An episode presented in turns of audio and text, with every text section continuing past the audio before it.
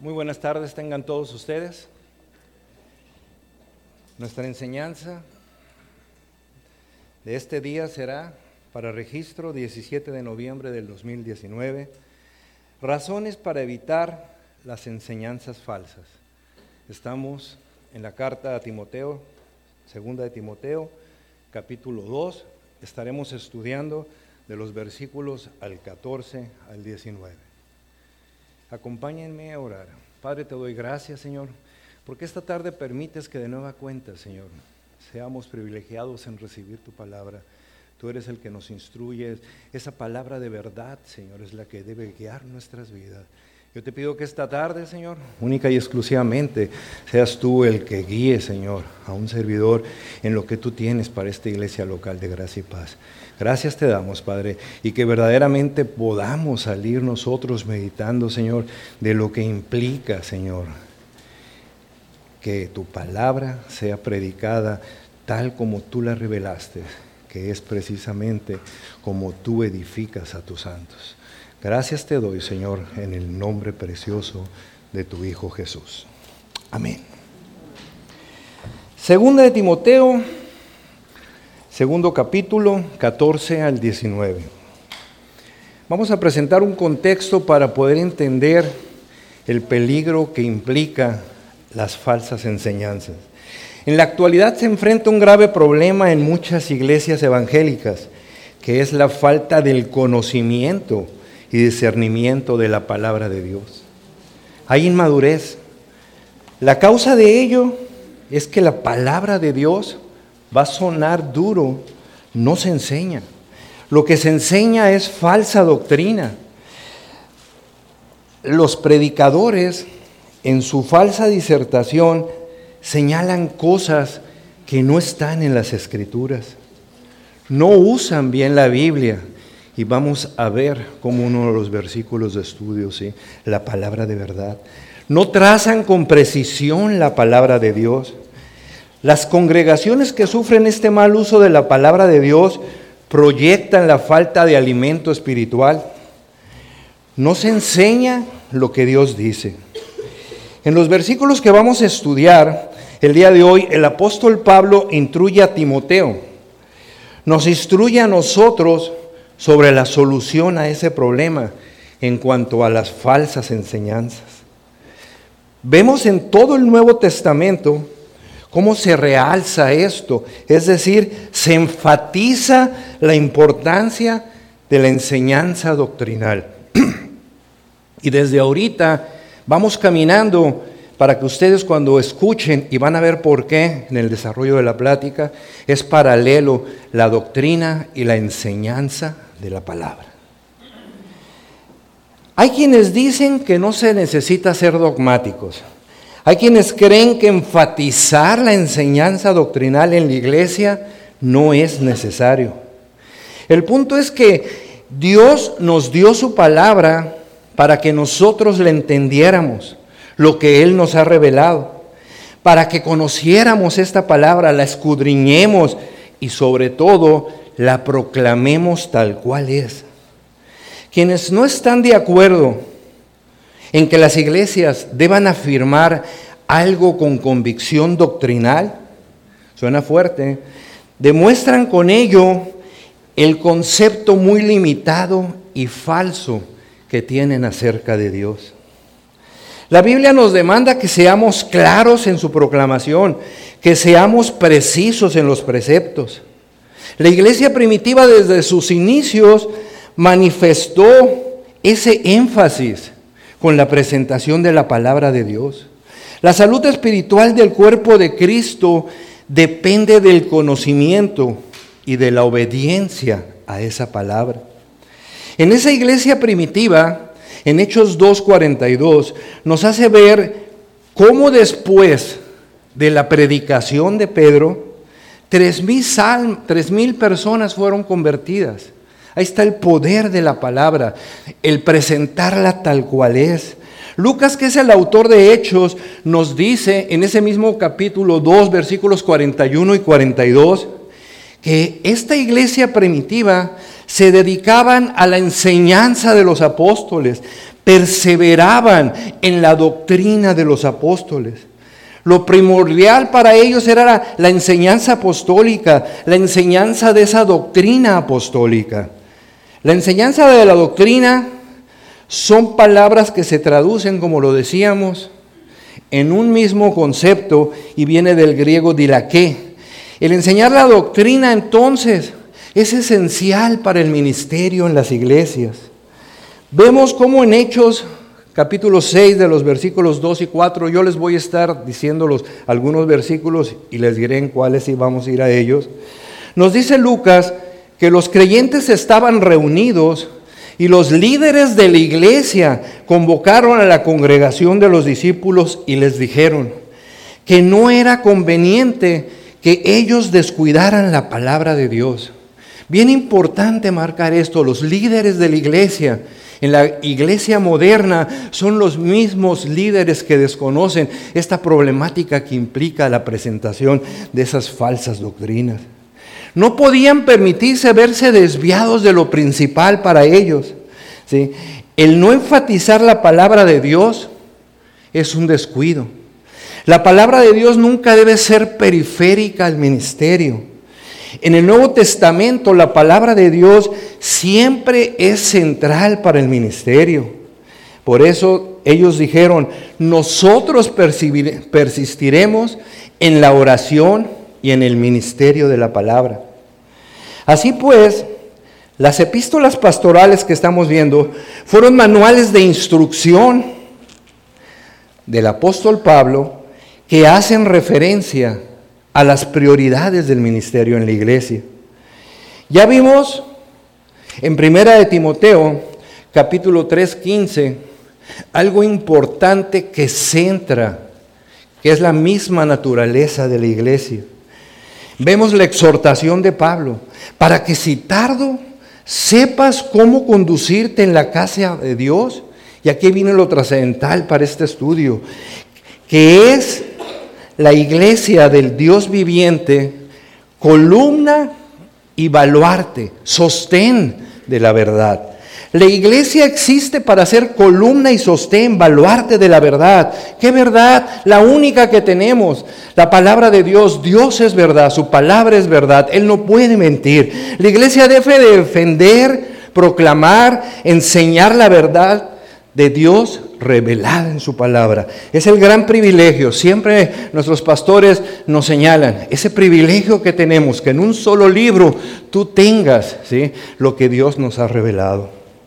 Vimos también en 1 Timoteo 3, del versículo 1 y 2, que Pablo presenta los requisitos para la iglesia. Ya vimos el carácter que demanda de esos líderes.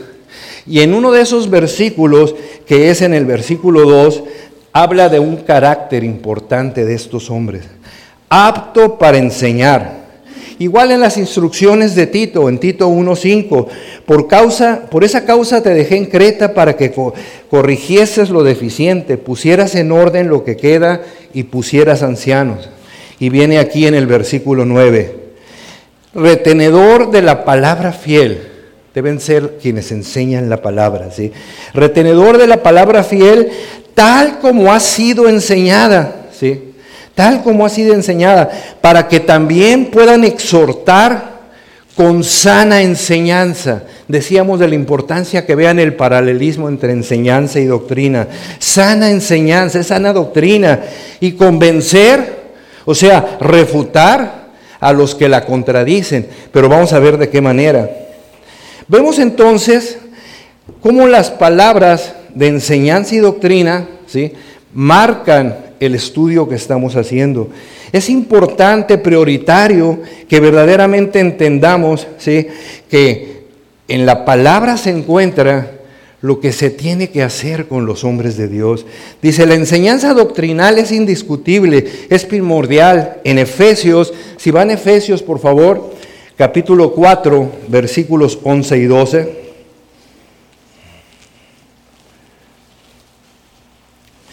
Se les llamó a estos hombres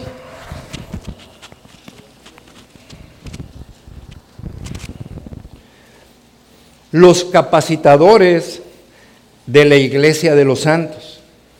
En el versículo 11 dice, y él mismo, o sea, Cristo, constituyó a unos apóstoles, a otros profetas, a otros evangelistas y a otros pastores y maestros. Aquí la pregunta es, ¿con qué fin hizo eso? ¿Con qué propósito? ¿sí? Para capacitar a los santos para la obra del ministerio, para la edificación del cuerpo de Cristo. Edificación del cuerpo de Cristo, el crecimiento de ese cuerpo conforme a la palabra como está revelado. Por ello es que los apóstoles y los profetas constituyen el fundamento doctrinal de la iglesia. Ahí mismo en Efesios 2.20, edificados sobre el fundamento de los apóstoles y profetas, siendo el principal piedra del ángulo Jesucristo mismo. Entonces, estos son los que Cristo dio a la iglesia para capacitar a sus santos. Por ello, todo lo que se haga en el ministerio tiene que ver con el ministerio de la palabra, que debe ser siempre conectado con su buen uso, su trazo, con la enseñanza de la palabra, con la enseñanza de la doctrina. Entonces, la salvación no es sin la enseñanza de la palabra. La santificación no se da ni la edificación se da sin la enseñanza de la doctrina sin el uso preciso de la palabra. En referencia a la importancia de la doctrina y la madurez espiritual en las iglesias, ¿sí? el predicador inglés Lloyd Jones dijo, 1970 aproximadamente, el problema principal de los cristianos hoy es su falta de entendimiento y conocimiento doctrinal. El hombre cuya doctrina es inestable, será inestable toda su vida. Nada tan absurdo de aquellos que dicen que la doctrina es puramente académica, que no está relacionada a la vida, no hay nada más práctico que la doctrina, con lo cual estamos totalmente de acuerdo. Hay tantas cosas que se hacen en las iglesias que se dicen evangélicas, que no, que no edifican, que no transforman las almas. La enseñanza de la doctrina es el hacer más práctico que como iglesia podemos hacer. Bajo este contexto, es, contexto entonces vamos a entrar al estudio de los versículos de estudio esta tarde. Veremos seis razones para evitar las enseñanzas falsas que están contenidas aquí en estos versículos. Las enseñanzas falsas llevan a los oyentes a la perdición, avergüenzan a los maestros, llevan a la impiedad, falsean, se esparcen rápidamente, trastornan la fe de algunos y caracterizan a quienes no pertenecen al Señor. Son los seis puntos que vamos a ver. Leamos entonces, vayan a 2 de Timoteo, capítulo 2, versículos 14 al 19 que ahí vamos a estar principalmente. Versículo 14. Recuérdales esto, exhortándoles delante del Señor a que no contiendan sobre palabras, lo cual para nada aprovecha, sino que es para perdición de los oyentes. Procura con diligencia presentarte a Dios aprobado como obrero que no tiene de qué avergonzarse, que usa bien la palabra de verdad Aquí es que maneja con precisión la palabra de verdad. Pablo en estos versículos que vamos a estudiar del 14 al 19 presenta una serie de contrastes que debemos identificar en forma clara. Uno ya lo tenemos enfrente. En estos dos versículos que acabamos de leer ya hay un contraste. En el versículo 14, si se fijan, él habla de palabras. Y en el versículo 15 habla de palabra. Hay muchas palabras que uno puede decir y de hecho las decimos, y más yo. Y ya aquí vemos lo que importa, la palabra de verdad. Entonces empecemos a identificar esos contrastes que Pablo nos está presentando. Continuamos en la lectura, versículo 16, mas evita profanas y vanas palabrerías. Vanas, palabras vacías, porque conducirán más y más a la impiedad. Y su palabra carcomerá como gangrena, de los cuales son Himineo y Fileto, que se desviaron de la verdad diciendo que la resurrección ya se efectuó y trastornan la fe de algunos. Pero el fundamento de Dios está firme, teniendo este sello. Conoce el Señor a los que invocan, conoce el Señor a los que son suyos, y apártese de iniquidad todo aquel que invoca el nombre de Cristo. Timoteo fue puesto en la iglesia de Éfeso para defender, corregir, para enderezar lo que se había desviado. Debía Timoteo levantarse por encima de la influencia de la impiedad, de la enseñanza falsa, de personas malas entregarse de manera sacrificial en cuanto a su vida completa para corregir precisamente todas las desviaciones en esta iglesia, para lo cual él tenía que asegurarse de que su mente estaba completa y únicamente fija en la palabra de Dios, en la verdad de Dios, y asegurarse el evitar el impacto dañino de la enseñanza falsa. Son impactos tremendos que van a ver ustedes ahorita en el transcurso de estos versículos. La exhortación es para que cumpla con su llamado, para que realice su función principal como pastor y para ello debe presentarse a Dios aprobado y debe manejar con precisión y usar con certeza la palabra de verdad. Y vamos a ver todo esto. Podemos señalar que la Biblia, que es la palabra de Dios, afirma que Dios es verdad, que Él habla verdad y que Él no puede mentir. En contraste, en esos contrastes, la Biblia afirma que el diablo es mentiroso y padre de mentira, y su función es propagar sus mentiras, generar el engaño a los hombres, luego entonces la naturaleza de él es la mentira. En las escrituras, Dios se revela como verdad, y al diablo se le presenta con lo opuesto, la mentira. En su momento, de esa oposición se han derivado siempre los conflictos entre Dios y Satanás. Son posiciones que no pueden ser reconciliadas. Satanás ha tenido un accionar continuo durante toda la historia de la redención, que es el tratar de destruir la verdad de Dios. Por siempre ha buscado el engaño del hombre para mantener al mundo en el que estamos en oscuridad, pero como cristianos no somos de él. La escritura registra en Génesis 3 la caída del hombre y vemos eh, cómo Eva, y aquí empiezan consecuencias ya de lo que es escuchar esas falsas doctrinas, Eva escuchó al diablo, representado por la serpiente, quien le dijo, con que Dios dijo. Y es ahí donde comienza a sembrar duda y en forma abierta niega lo que Dios había dicho y que era un mandato, que era una orden. Mas del árbol de la ciencia del bien y del mal no comerás, porque el día que de él comieres, ciertamente morirás. ¿Cuál fue su mentira? ¿Cuál fue la mentira de Satanás? No moriréis. Contradiciendo a Dios en lo que había ordenado.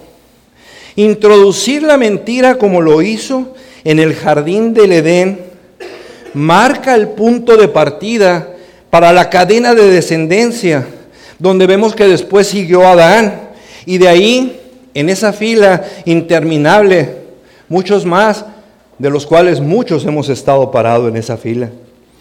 La mentira la falsa enseñanza generó en su momento ¿sí? un pantano de pecado donde el engaño espiritual, el engaño diabólico, causan daño en la iglesia.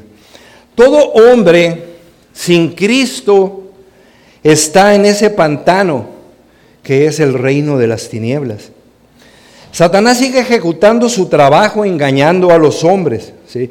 y para ello utiliza mensajeros falsos, falsos profetas, falsos maestros, falsos cristos, hombres que se presentan como representantes de Dios, siendo que en verdad no lo son. ya que sus enseñanzas demuestran que, no lo son y su vida también.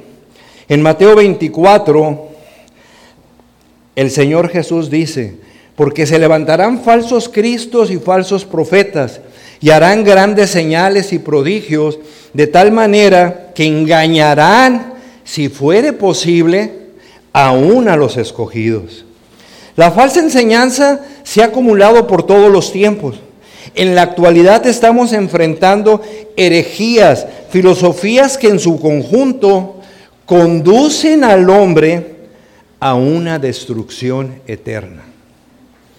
Ahí vemos las consecuencias de cómo, por qué se tienen que atacar esas falsas doctrinas. Por ello es que como cristianos debemos de estar en la brecha, debemos estar alertas para enfrentar a quienes presentan estas falsas enseñanzas. Y como lo decía al principio, más vemos cómo la iglesia en lo general y más aún sus líderes no distinguen esta problemática y ello es debido a que se desconoce la doctrina bíblica. Las cartas de Pablo a Timoteo son manuales en los que se presentan las advertencias al cuerpo de Cristo respecto de estas enseñanzas falsas. Lo que Pablo le dice cuando lo deja en Timoteo, en Éfeso, que está registrado en su primera carta, ¿sí? vamos ahí atrásito, primera carta de Timoteo, capítulo 1, versículo 3. Como te rogué que te quedases en Éfeso cuando fui a Macedonia, para que mandases algunos que dicen ahí que no se enseñe diferente doctrina, doctrinas extrañas, doctrinas falsas. Recordemos entonces lo que ya presentamos al principio, ¿sí? En 1 Timoteo 3:15. ¿Qué es la iglesia? ¿Cuál es la naturaleza de la iglesia? La iglesia debe ser columna y baluarte, sostén de la verdad. Lo único que se tiene que presentar en la iglesia es la palabra de Dios, no más. A Timoteo Pablo entonces le manda corregir, enderezar. Y en esa misma primera carta le dice que en los postreros tiempos algunos apostatarán de la fe escuchando. ¿Escuchar qué es?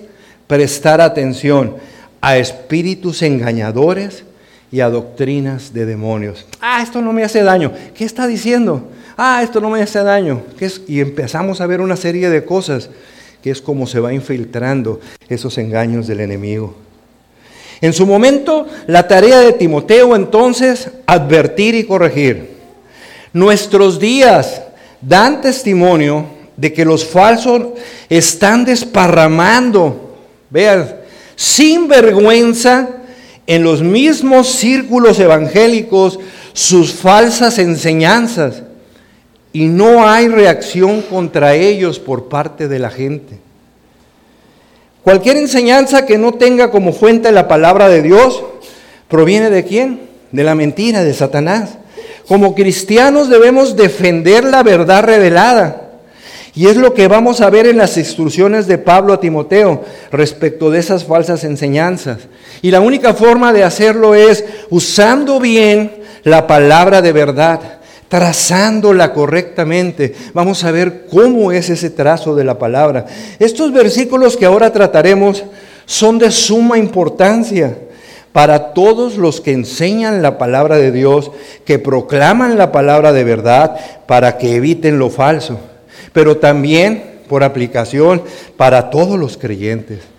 Pablo nos presenta entonces estas razones. Pablo comienza con una de esas advertencias en el versículo 14. Recuérdales estas cosas. ¿A quiénes se refiere? Claro que se está refiriendo a toda la iglesia de Éfeso, mas en lo particular está tratando respecto a lo que él presenta en el capítulo 2 ¿sí? de su segunda carta, versículo 2. Si van al capítulo 2, ahí atrásito nada más, ahí estamos, ¿no? Versículo 2 de, de este capítulo. Y dice, lo que has oído de mí ante muchos testigos, esto encarga a hombres fieles que sean idóneos para enseñar a otros. Pablo se refiere a Timoteo y a hombres fieles que sean idóneos para enseñar. Podemos decir verdaderamente con un gran gozo que aquí en gracia y paz el Señor está levantando hombres fieles, idóneos para la enseñanza de su palabra. Hombres que capacitan a otros hombres, maestros de escuela dominical, de estudio bíblico, encargados de los cursos de membresía, de las pláticas de bautismo, del grupo de jóvenes. Verdaderamente, ¿sí? caminando únicamente, todos conforme a lo prioritario, que es la presentación de la palabra de Dios.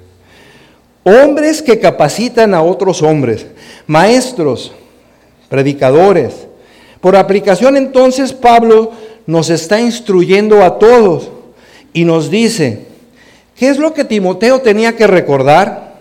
Todo lo que Pablo había enseñado, lo que hemos estado viendo ¿sí? en los estudios anteriores, y por señalar algunos nada más, recuérdales de las responsabilidades de ser maestro, que son soldados que deben soportar la dificultad, que son atletas que deben correr para ganar haciendo su máximo esfuerzo, que son granjeros que trabajan duro y disfrutan el resultado de la cosecha, que Jesucristo ha resucitado de los muertos, la preeminencia del Señor, del Señor al que sirven, del poder de la palabra de Dios que no puede ser encarcelada, de la recompensa que es suya, que si perseveramos, reinaremos con Jesucristo. A eso se refiere ese recuérdales, que todo esto es positivo. Pero ya en la segunda parte del versículo 14 que estamos estudiando, nos confronta con una advertencia. Recuérdales esto, exhortándoles, ¿de qué dice ahí? Delante del Señor. Solemnemente. Esto nos tiene que impactar verdaderamente.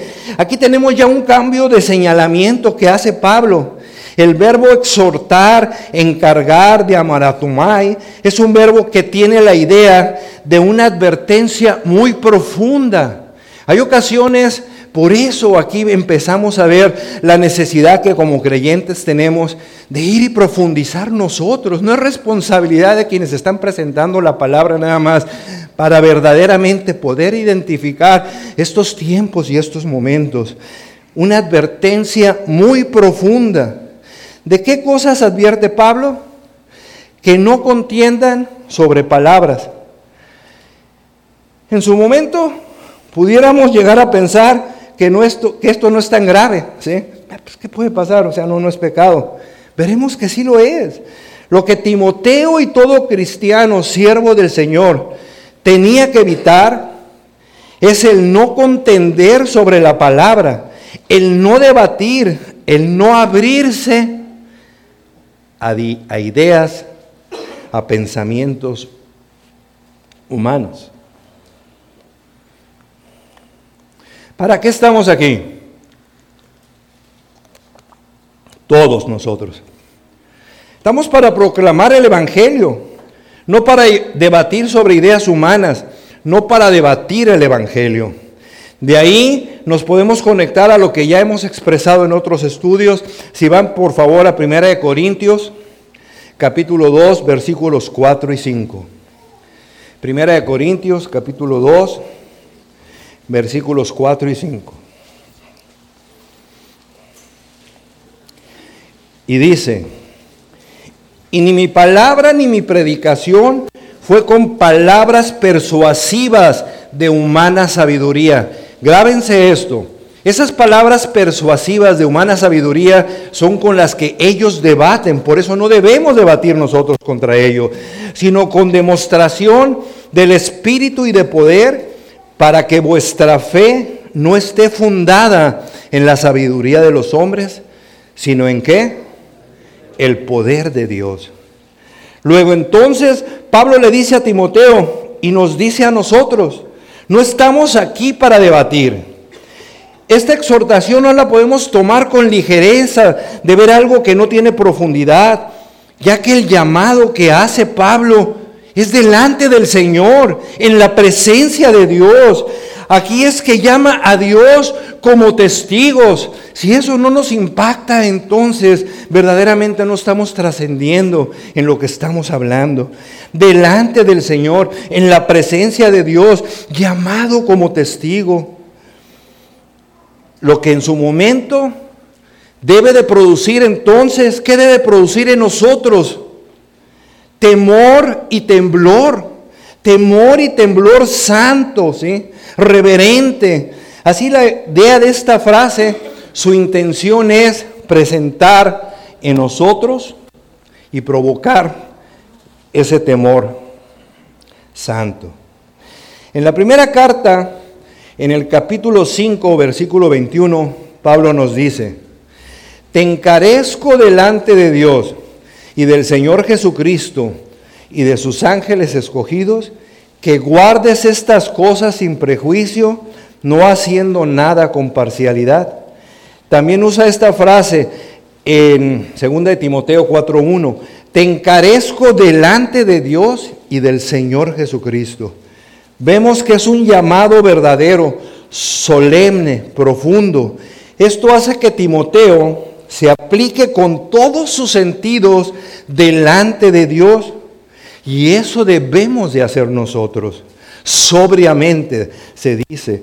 En la mayoría de las veces, cuando se usa la expresión delante de Dios o en presencia de Dios, son con señalamientos de la idea de juicio. Podemos ver en Génesis 3.8. Si van a Génesis 3.8.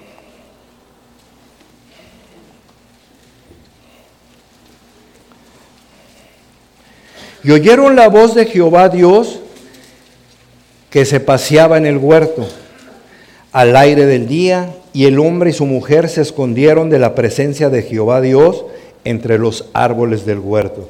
¿Qué dice? Se escondieron de la presencia.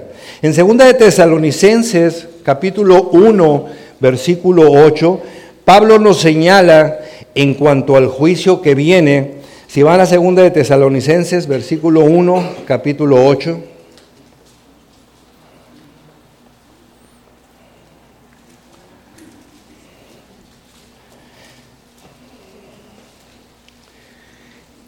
En llama de fuego para dar retribución a los que no conocieron a Dios ni obedecen el Evangelio de nuestro Señor Jesucristo, los cuales sufrirán pena de eterna perdición. Aquí vemos la profundidad de la advertencia que Pablo nos está presentando, excluidos de la presencia del Señor y de la gloria de su poder. Entonces, en su momento, la idea es infundir temor a todos los que sirven a Dios, al Señor, todos aquellos que enseñan y proclaman su palabra, la palabra de verdad. En el versículo 14 que es el primero que estamos tocando, Pablo nos dice, no contienda sobre palabras. Debemos analizar esta expresión.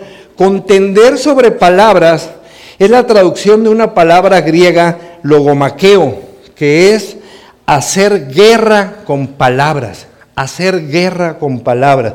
Creo que la mayoría entendemos esto. En el contexto tenemos que los falsos maestros, los filósofos de la época, se valían de razonamientos humanos, de palabras de sabiduría humana, a efecto de elaborar sus argumentos en contra de la palabra de Dios.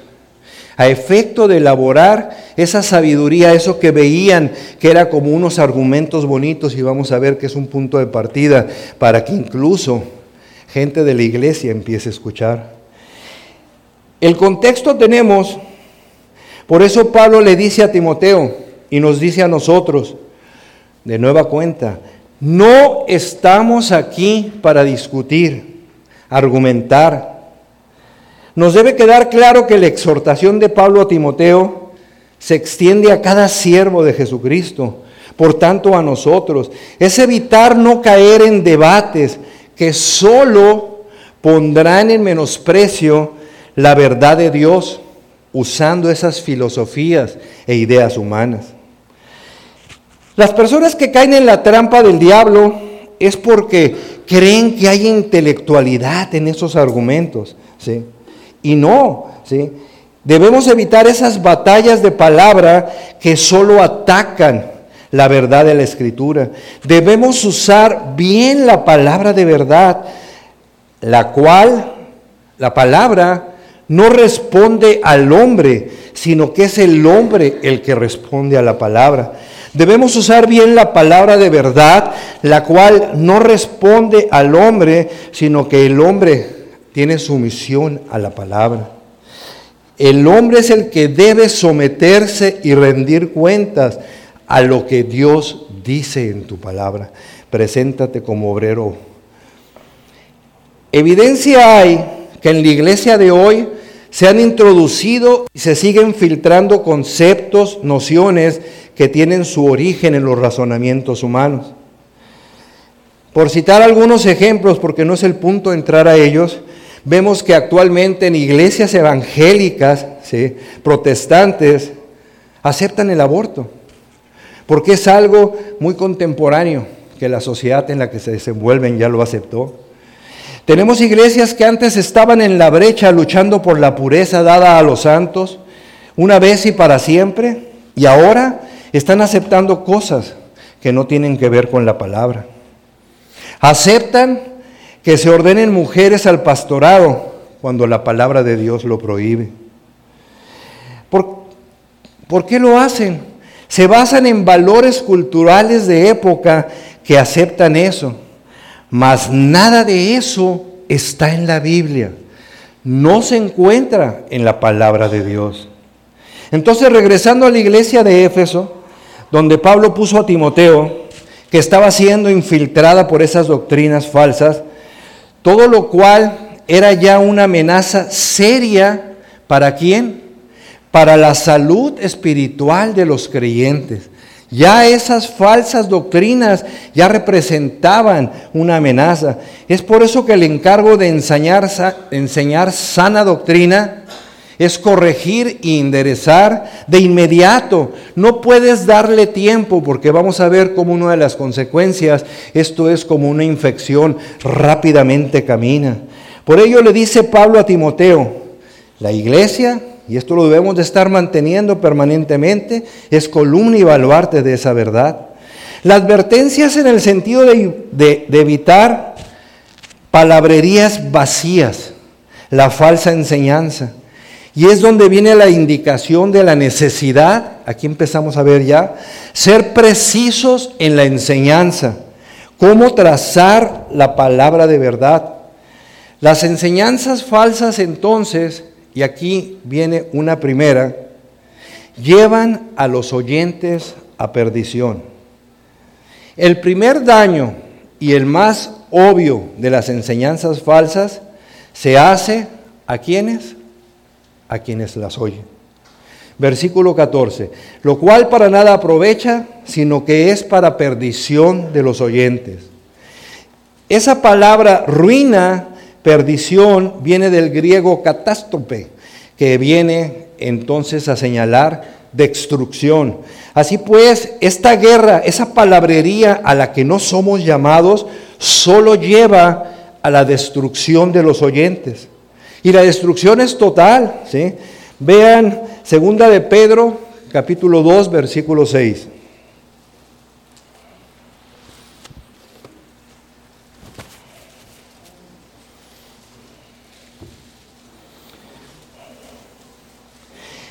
Y si condenó por destrucción a las ciudades de Sodoma y de Gomorra, reduciéndolas a ceniza, Vemos aquí entonces, y por eso quise que fueran ahí a ese pasaje, que Pablo está hablando de una destrucción total, una devastación. Y ahí la razón de estar alertas para enfrentar estas falsas enseñanzas. ¿Y cuál es la consecuencia? Exclusión eterna del alma de los que escuchan, de los que prestan atención a las falsas doctrinas. Por eso es importante ver la solemnidad, la profundidad de la advertencia que se nos da. Pedro llama a estas falsas doctrinas herejías destructoras. La falsa doctrina lleva al hombre a destrucción de su alma. Nunca la falsa doctrina será el camino de la salvación. Así pues tenemos que la consecuencia de escuchar y aceptar esas falsas enseñanzas, falsas doctrinas, es la destrucción eterna del alma de los hombres que se han dejado seducir por ellas. Y ahí el gran riesgo ¿no? de esas eh, radios supuestamente cristianas con todo lo que presentan y que la gente empieza y empieza y empieza a generar atención y qué es lo que puede pasar con ellos. De ahí Pablo que haga la siguiente indicación. Las enseñanzas falsas avergüenzan a los maestros. Y vamos a ver que es todo lo contrario. Pablo dice que además de destruir a los oyentes, esas falsas enseñanzas conforme al, versículo 15, es una vergüenza. Debe avergonzar a esos que enseñan falsa doctrina, que tuercen la palabra de Dios. Tienen razón para avergonzarse. La palabra que no da, la palabra que nos da Este versículo nos da una palabra que es el punto para que quede completamente arraigado en nuestro entendimiento. Avergonzarse. El punto es que el que enseñe cosas que no proyectan lo que Dios dice en su palabra, debe avergonzarse. En su momento, a todos y a cada uno de nosotros nos llegará el tiempo de estar ante la presencia del Señor a efecto de que le rindamos cuenta de qué hicimos con su palabra. Y en ese día seremos aprobados o desaprobados. Lo que enseña su palabra, ¿sí? Los que enseñan su palabra, que se encargan de trazarla y usarla, es la forma de combatir estas falsas enseñanzas. Y la pregunta será, ¿qué hiciste con mi palabra? ¿Cómo la usaste? ¿La trazaste bien? Gran gozo será el resultar ser aprobados. El siervo que desea ser aprobado por Dios no debe conformarse con hacer un esfuerzo a medias en el uso de la palabra, en el trazo de la palabra de verdad.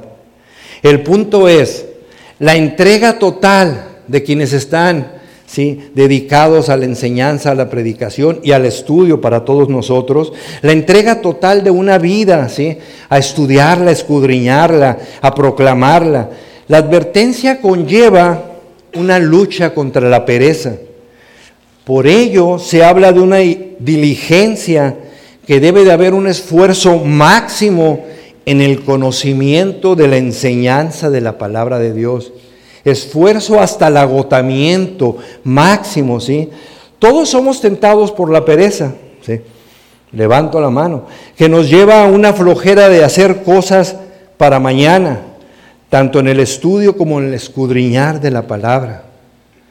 Cuando lo que estamos viendo ahora de la trascendencia de esos engaños nos llevará a la meditación y al entendimiento de por qué tenemos que estar en la brecha, listos ante esas falsas enseñanzas. Pablo les habla a los ancianos de las iglesias que para ser dignos de doble honor, mayormente los que trabajan en la predicación y en la enseñanza, deben trabajar hasta quedar agotados hasta el agotamiento. La predicación, la proclamación de la palabra es un trabajo que demanda se realice con máxima energía y con un enfoque profundo. No podemos distraernos con cosas secundarias. Desde que inició la iglesia, su prioridad fue, y lo decíamos, por eso es su naturaleza, y así se enseña, ser esa columna y baluarte de la verdad. Este es el énfasis que encontramos en todo el Testamento. Cualquier otro ministerio es secundario. Entonces, debemos ser diligentes en cómo usamos y cómo trazamos la palabra de verdad.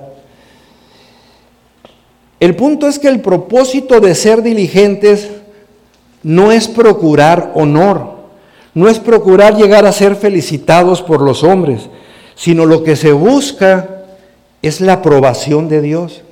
Presentarse a Dios aprobado. Ser aprobado por Dios significa que Él finalmente dé su aprobación por habernos dedicado al ministerio de la palabra. Eso es. Esta es la meta de un siervo excelente. ¿sí? Vayan a Gálatas 1.10, por favor.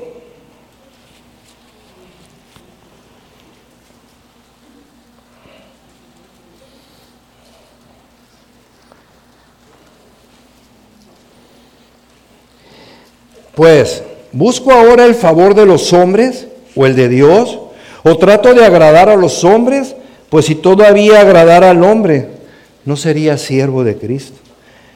En 1 Tesalonicenses, capítulo 2, versículo 4, dice, sino que según fuimos aprobados por Dios para que se nos confiase el Evangelio, así hablamos, no como para agradar a los hombres, sino a Dios que prueba nuestros corazones. Entonces, evitamos ser avergonzados cuando somos diligentes y generamos nuestra máxima energía en usar la palabra de verdad, en trazar la palabra de verdad. La aplicación de este pasaje es para los que son negligentes. ¿sí? Los que son negligentes en esta responsabilidad tienen gran razón de sentirse avergonzados. Y es el sentido del versículo. Pero les decía, lo grave de todo esto es que los que predican cosas falsas, doctrina falsa, los que tuercen la palabra de Dios, son los menos avergonzados de hacer lo que hacen. Y eso lo hemos comprobado muchos, nosotros, muchos de nosotros. Son desvergonzados al usar la palabra de verdad, al trazar la palabra de verdad. Entonces, un obrero tiene que presentarse delante de Dios como un obrero que no tiene de qué avergonzarse. Esto lo va a hacer única y exclusivamente usando bien la palabra de verdad. Trazar es la palabra ortotomeo. Su significado es cortar derecho. Un artesano cortaba en línea recta, un labrador cavaba un surco, eh, un albañil alineaba ladrillos. Pablo que hacía tiendas cortaba con precisión las piezas de las pieles que iba uniendo en esas tiendas de campaña. Ya en aplicación al aspecto espiritual, Pablo instruye a Timoteo, un obrero del Señor, lo primero que tiene que hacer lo comentábamos, que íbamos a ver esto, es cortar con precisión la palabra de Dios antes de enseñarla. Esto aplica a cada parte de la palabra de Dios. Un predicador debe aprender a ser un exégeta cuidadoso de lo que Dios dice en su palabra. Explicar y decir lo que Dios dice, no evitar lo que Dios dice. No agregar lo que Dios no dice, explicar con claridad lo que el texto dice. La palabra de verdad, la palabra de Dios, para usarla correctamente, entonces debemos cortarla en cada una de sus partes, en cada pasaje, para que todo pueda relacionarse y encajarse. No hay contradicción en nada en toda la Biblia de lo que ella presenta. Luego entonces un siervo de Dios busca siempre trazar, usar con precisión la palabra de verdad, que es la forma en que podemos atacar la presentación de las enseñanzas falsas. Y entonces hemos dicho mucho aquí respecto de la palabra de verdad.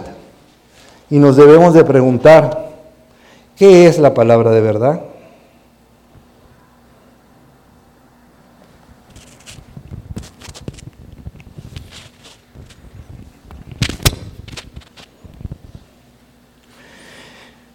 Nos encontramos en el Nuevo Testamento que en ocasiones la palabra de verdad se refiere al Evangelio. Dice el apóstol Pablo, vayan a Efesios 1.13 por favor.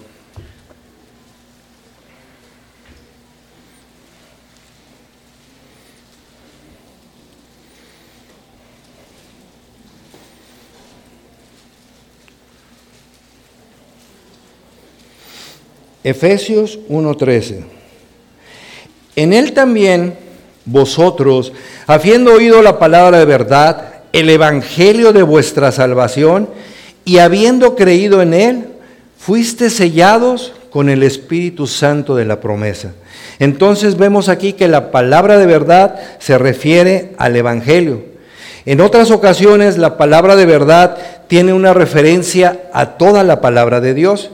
No vayan, yo se los digo, Juan 17, 17 es donde Jesús ora, ora y dice, santifícalos en tu verdad, tu palabra de verdad. Entonces es referencia a toda la palabra de Dios. Lo decíamos, Dios es verdad.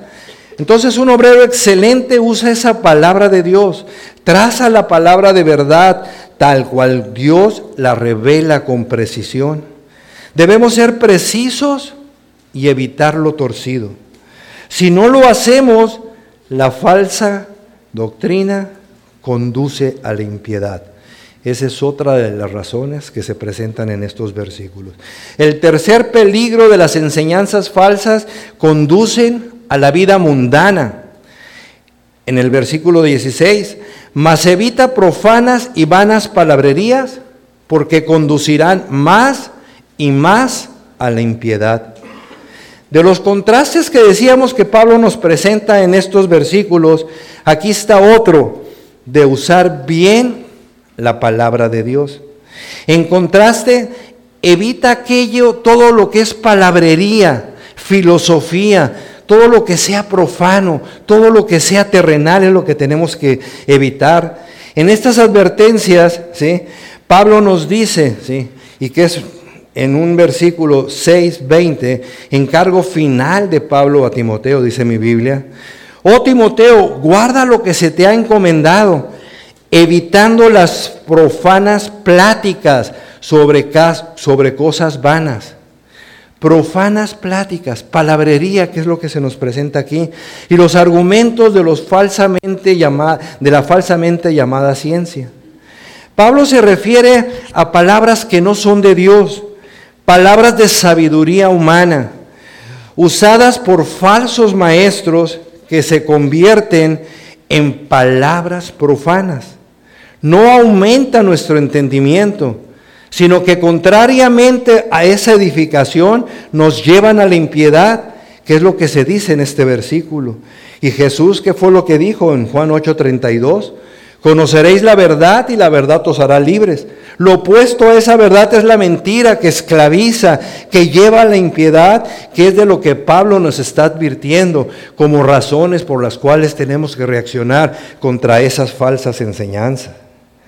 Las enseñanzas falsas se esparcen rápidamente, ya lo habíamos dicho, ¿sí? En el versículo 17. Y su palabra carcomerá como gangrena, de los cuales son Himineo y Fileto. La falsa doctrina es contagiosa. Ahí está el peligro la profundidad. Por eso la advertencia Él la hace delante de Dios para que tomemos con temor y temblor lo que nos está indicando para que provoque nuestro actuar. Es como una infección. La falsa doctrina tiene el poder de correr, de penetrar rápidamente. La persona cuando no se dé cuenta ya está involucrado en esas situaciones de herejía. Pablo es que usa la palabra en griego gangraina que ahí se desprende gangrena, que es la que conocemos todos. Es el efecto de la falsa enseñanza de lo torcido, de lo que se derrama rápidamente. En la aplicación en el plano espiritual, las personas expuestas a falsas doctrinas sucumben rápidamente a este efecto de infección espiritual. Por ello es que vemos que las sectas, las falsas religiones, crecen de la noche a la mañana grandemente. Y la pregunta es ¿por qué? ¿Por qué se da el crecimiento de, estas sectas? La Biblia nos dice en primera de Juan 5:19 que este mundo está bajo el control del maligno. Sabemos que somos de Dios y el mundo entero está bajo el maligno. La gente en el mundo está sin Dios, está bajo el control del diablo, son súbditos, ¿sí? A esas enseñanzas falsas. Si les das una religión satánica, la van a aceptar. La respuesta a la pregunta está ahí. La gente en su mayoría está bajo el control de Satanás. La operación es Satanás está inspirándose falsa doctrina, falsa religión, y esa religión es aceptada por aquellos que pertenecen a él. De ahí la importancia que estemos cumpliendo con la predicación del Evangelio. Vosotros sois de vuestro padre el diablo, dijo el Señor Jesucristo. Otro de los puntos de los versículos de estudio, las falsas enseñanzas trastornan la fe de algunos. Aquí es algo tremendo. De las razones que Pablo presenta para evitar las falsas enseñanzas, las falsas doctrinas, otra es evitar el error, porque el error trastorna la fe de algunos. Señalamos dos hombres aquí en estos versículos 17 y 18, y su palabra carcomerá como gangrena, de los cuales son Himineo y Fileto, que se desviaron de la, de la verdad, diciendo que la resurrección ya se efectuó y trastornaron la fe de algunos. Himineo y Fileto. ¿Qué hicieron? Se desviaron de la verdad, trastornaron la fe de algunos. En 1 Timoteo, capítulo 1, 20 dice, de los cuales son Himineo y Alejandro, a quienes entregué a Satanás para que aprendan a no blasfemar. ¿Qué hizo Pablo? Pablo tuvo que corregir y expulsar de la iglesia a Himineo, que apostó de su fe, que había presentado ¿sí? situaciones torcidas de la palabra. Comenzaron a decir cosas que no son correctas. Dicen que la resurrección ya tuvo lugar. Destruían la verdad de la Biblia en cuanto a lo que la Biblia enseña de la resurrección. Los falsos maestros tenían un concepto falso de la resurrección y sobre todo quitaban la esperanza de los creyentes.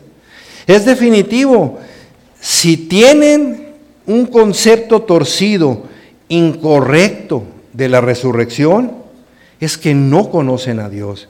Y quienes prestan oído a ello están en la misma condición. Veamos lo que Pablo dice y vayan por favor a 1 de Corintios, capítulo 15, versículo 17.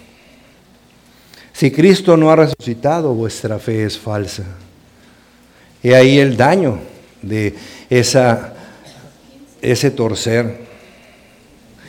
Dice el versículo 17, 1 Corintios capítulo 15, y si Cristo no resucitó, vuestra fe es vana, aún estáis en vuestros pecados.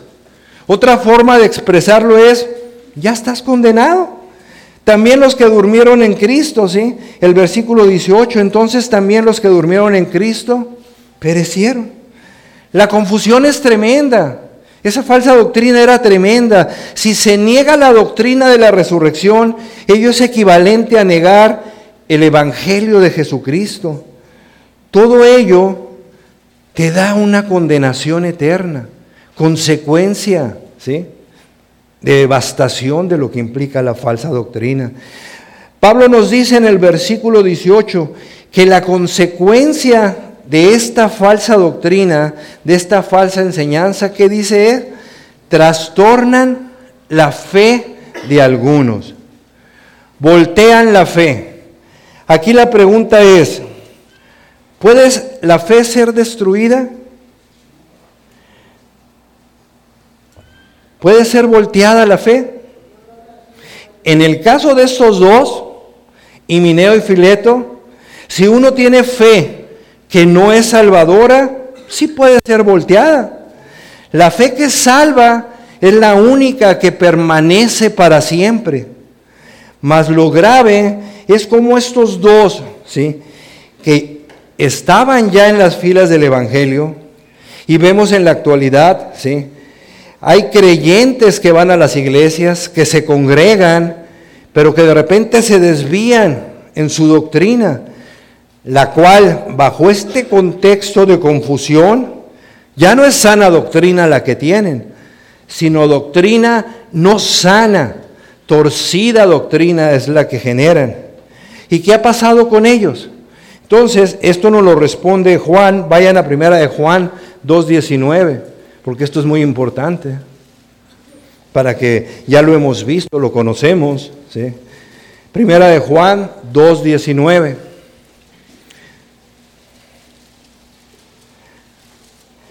Dice, salieron de nosotros, pero no eran de nosotros.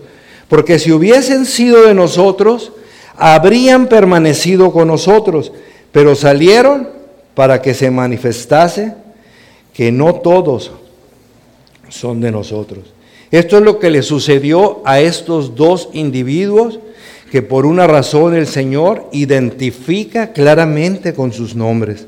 Falsos creyentes por un tiempo en las filas de las iglesias, pero con el tiempo apostataron de su fe. Y por último, para presentar de las razones de lo que implica estas falsas enseñanzas, falsas doctrinas, si no son atacadas, las enseñanzas falsas caracterizan a quienes no pertenecen al Señor. Debemos ser entonces precisos en trazar la palabra de verdad ya que las falsas enseñanzas caracterizan a los que no son del Señor. El versículo 19 dice, pero el fundamento de Dios está firme. Y vamos a ver ahorita cuál es ese fundamento. Teniendo este sello, dos caras del sello. Conoce el Señor a los que son suyos y apártese de iniquidad todo aquel que invoca el nombre de Cristo. Decíamos, Pablo presenta contrastes en estos versículos y aquí hay uno más. No obstante de que habrá quienes apostatarán de su fe, como ya lo vimos y por eso la precisión de estos nombres, ¿sí? que algunos abandonarán la fe cristiana, que ya no es una sana doctrina, sino una doctrina falsa. El fundamento de Dios está firme, dice la palabra. La pregunta es, ¿cuál es ese fundamento? ¿Sí? Creemos que aquí hace una referencia a la iglesia de Cristo, al cuerpo de Cristo, todos los que han sido redimidos por su sangre, los que son genuinos, porque ya vimos quiénes no son los que salieron de nosotros, pero no eran de nosotros. Los que son sus ovejas, los que lo conocen, los que lo siguen, aquellos que le pertenecen. Qué privilegio tan grande. Aquellos que le pertenecen. El Señor nos dice que conoce a los suyos, que no perecerán y en varios versículos dice, mis ovejas oyen mi voz y yo los conozco y me siguen. Juan 10, 27, yo les doy vida eterna y no perecerán jamás y nadie los, arrebatará de mi mano. Juan 10, 28. Juan 6, 44. Ninguno puede venir a mí si el Padre que me envió no le trajere y yo le resucitaré en el día postrero. Todo esto es una garantía estando persuadido de que el que comenzó en vosotros la buena obra, la perfeccionará hasta el día de Jesucristo.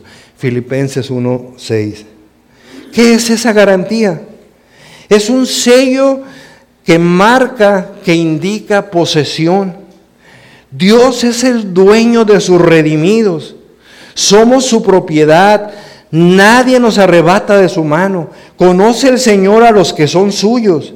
Dice Pablo, este es el sello de cada uno de los redimidos y le pertenecen a Él. No van a ser quitados de su mano.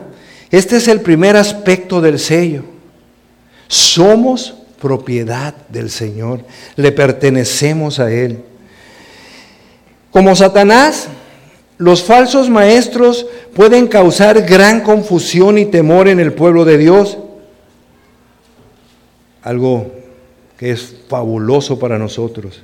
Pero no pueden corromper ni destruir a su pueblo porque Dios nos ha escogido desde el principio para salvación. Segunda de Tesalonicenses, capítulo 2, versículo 13. Dios nos escogió para salvación en Cristo antes de la fundación del mundo a los que antes conoció también los predestinó para que fuesen hechos conforme a su imagen de su Hijo, para que Él sea primogénito entre muchos hermanos. Y a los que predestinó, a estos también llamó, y a los que llamó, a estos también justificó, y a los que justificó, a estos también glorificó. Romanos 8, 29, 30. Esto es el primer sello al que Pablo se refiere en el versículo 19. Segundo aspecto del sello lo que el resto del pasaje dice. Apártese de iniquidad todo aquel que invoca el nombre de Cristo. Pablo está hablando de la responsabilidad personal que tenemos como hijos de Dios, como creyentes, que debemos ocuparnos de nuestra salvación con temor y con temblor. No solo es que fuimos escogidos por Dios para salvación, también Él nos llamó a vivir en santidad. Y es una orden, una instrucción. El que dijo no perecerán jamás, también dijo, oyen mi voz y me siguen. El que dijo el que comenzó la buena obra la terminará, también dijo, ocupaos en vuestra salvación con temor y temblor. Por eso Filipenses 2.12, si van ahí por favor, Filipenses 2.12, estamos terminando.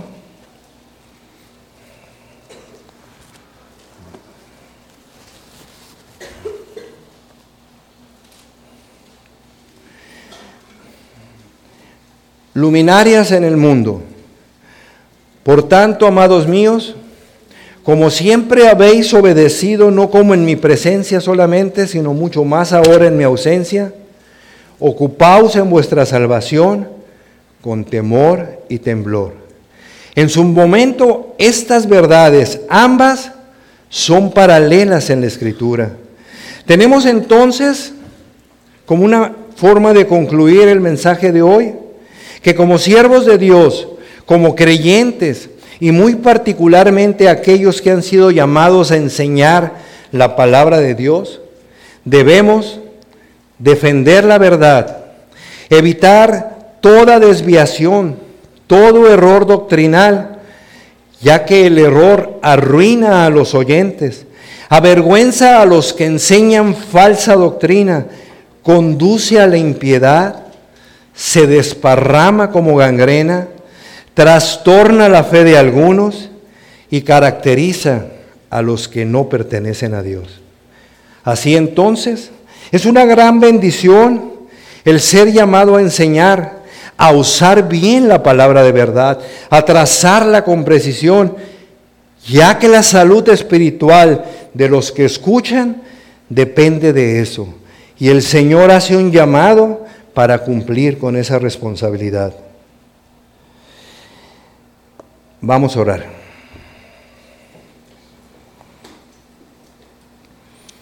Padre, te damos gracias, Señor, porque esta tarde, Señor, nos has presentado en versículos lo que implica una serie importante, Señor, de tus iglesias, de los ministerios en estas iglesias, en cuanto a lo que los líderes están, Señor, para cumplir con su llamado. En cuanto a todos como creyentes, cómo debemos ocuparnos en nuestra salvación, Padre, sabiendo que la única forma que podemos tener y que es toda la bendición que tú das a cada uno de nosotros es mediante la profundidad que hagamos del estudio, de escudriñar tu palabra, esa palabra de verdad, Señor, que es la única que debe de ser presentada, que es la única que nos va a abrir los ojos para poder entender todas estas advertencias que nos hiciste esta tarde, Señor, que no somos llamados a contender, sino somos llamados a proclamar el Evangelio, sabiendo que es la palabra, la única que puede cambiar y transformar vidas. Yo te pido esta tarde que trabajes en el corazón de cada uno de nosotros para que verdaderamente, Señor, podamos meditar la profundidad de esa advertencia, de lo que implica que se llame a Jesucristo, Señor, como testigo. De lo que implica verdaderamente, Señor, proclamar lo que tú dices, no añadir nada, no aumentar nada esto, Padre Santo, solamente lo podemos hacer y se ha hecho mediante la guía de tu Espíritu, Señor. Ayúdanos a que verdaderamente este mensaje trascienda en cada uno de los que lo escucharon. Te damos gracias en el nombre precioso de Jesús.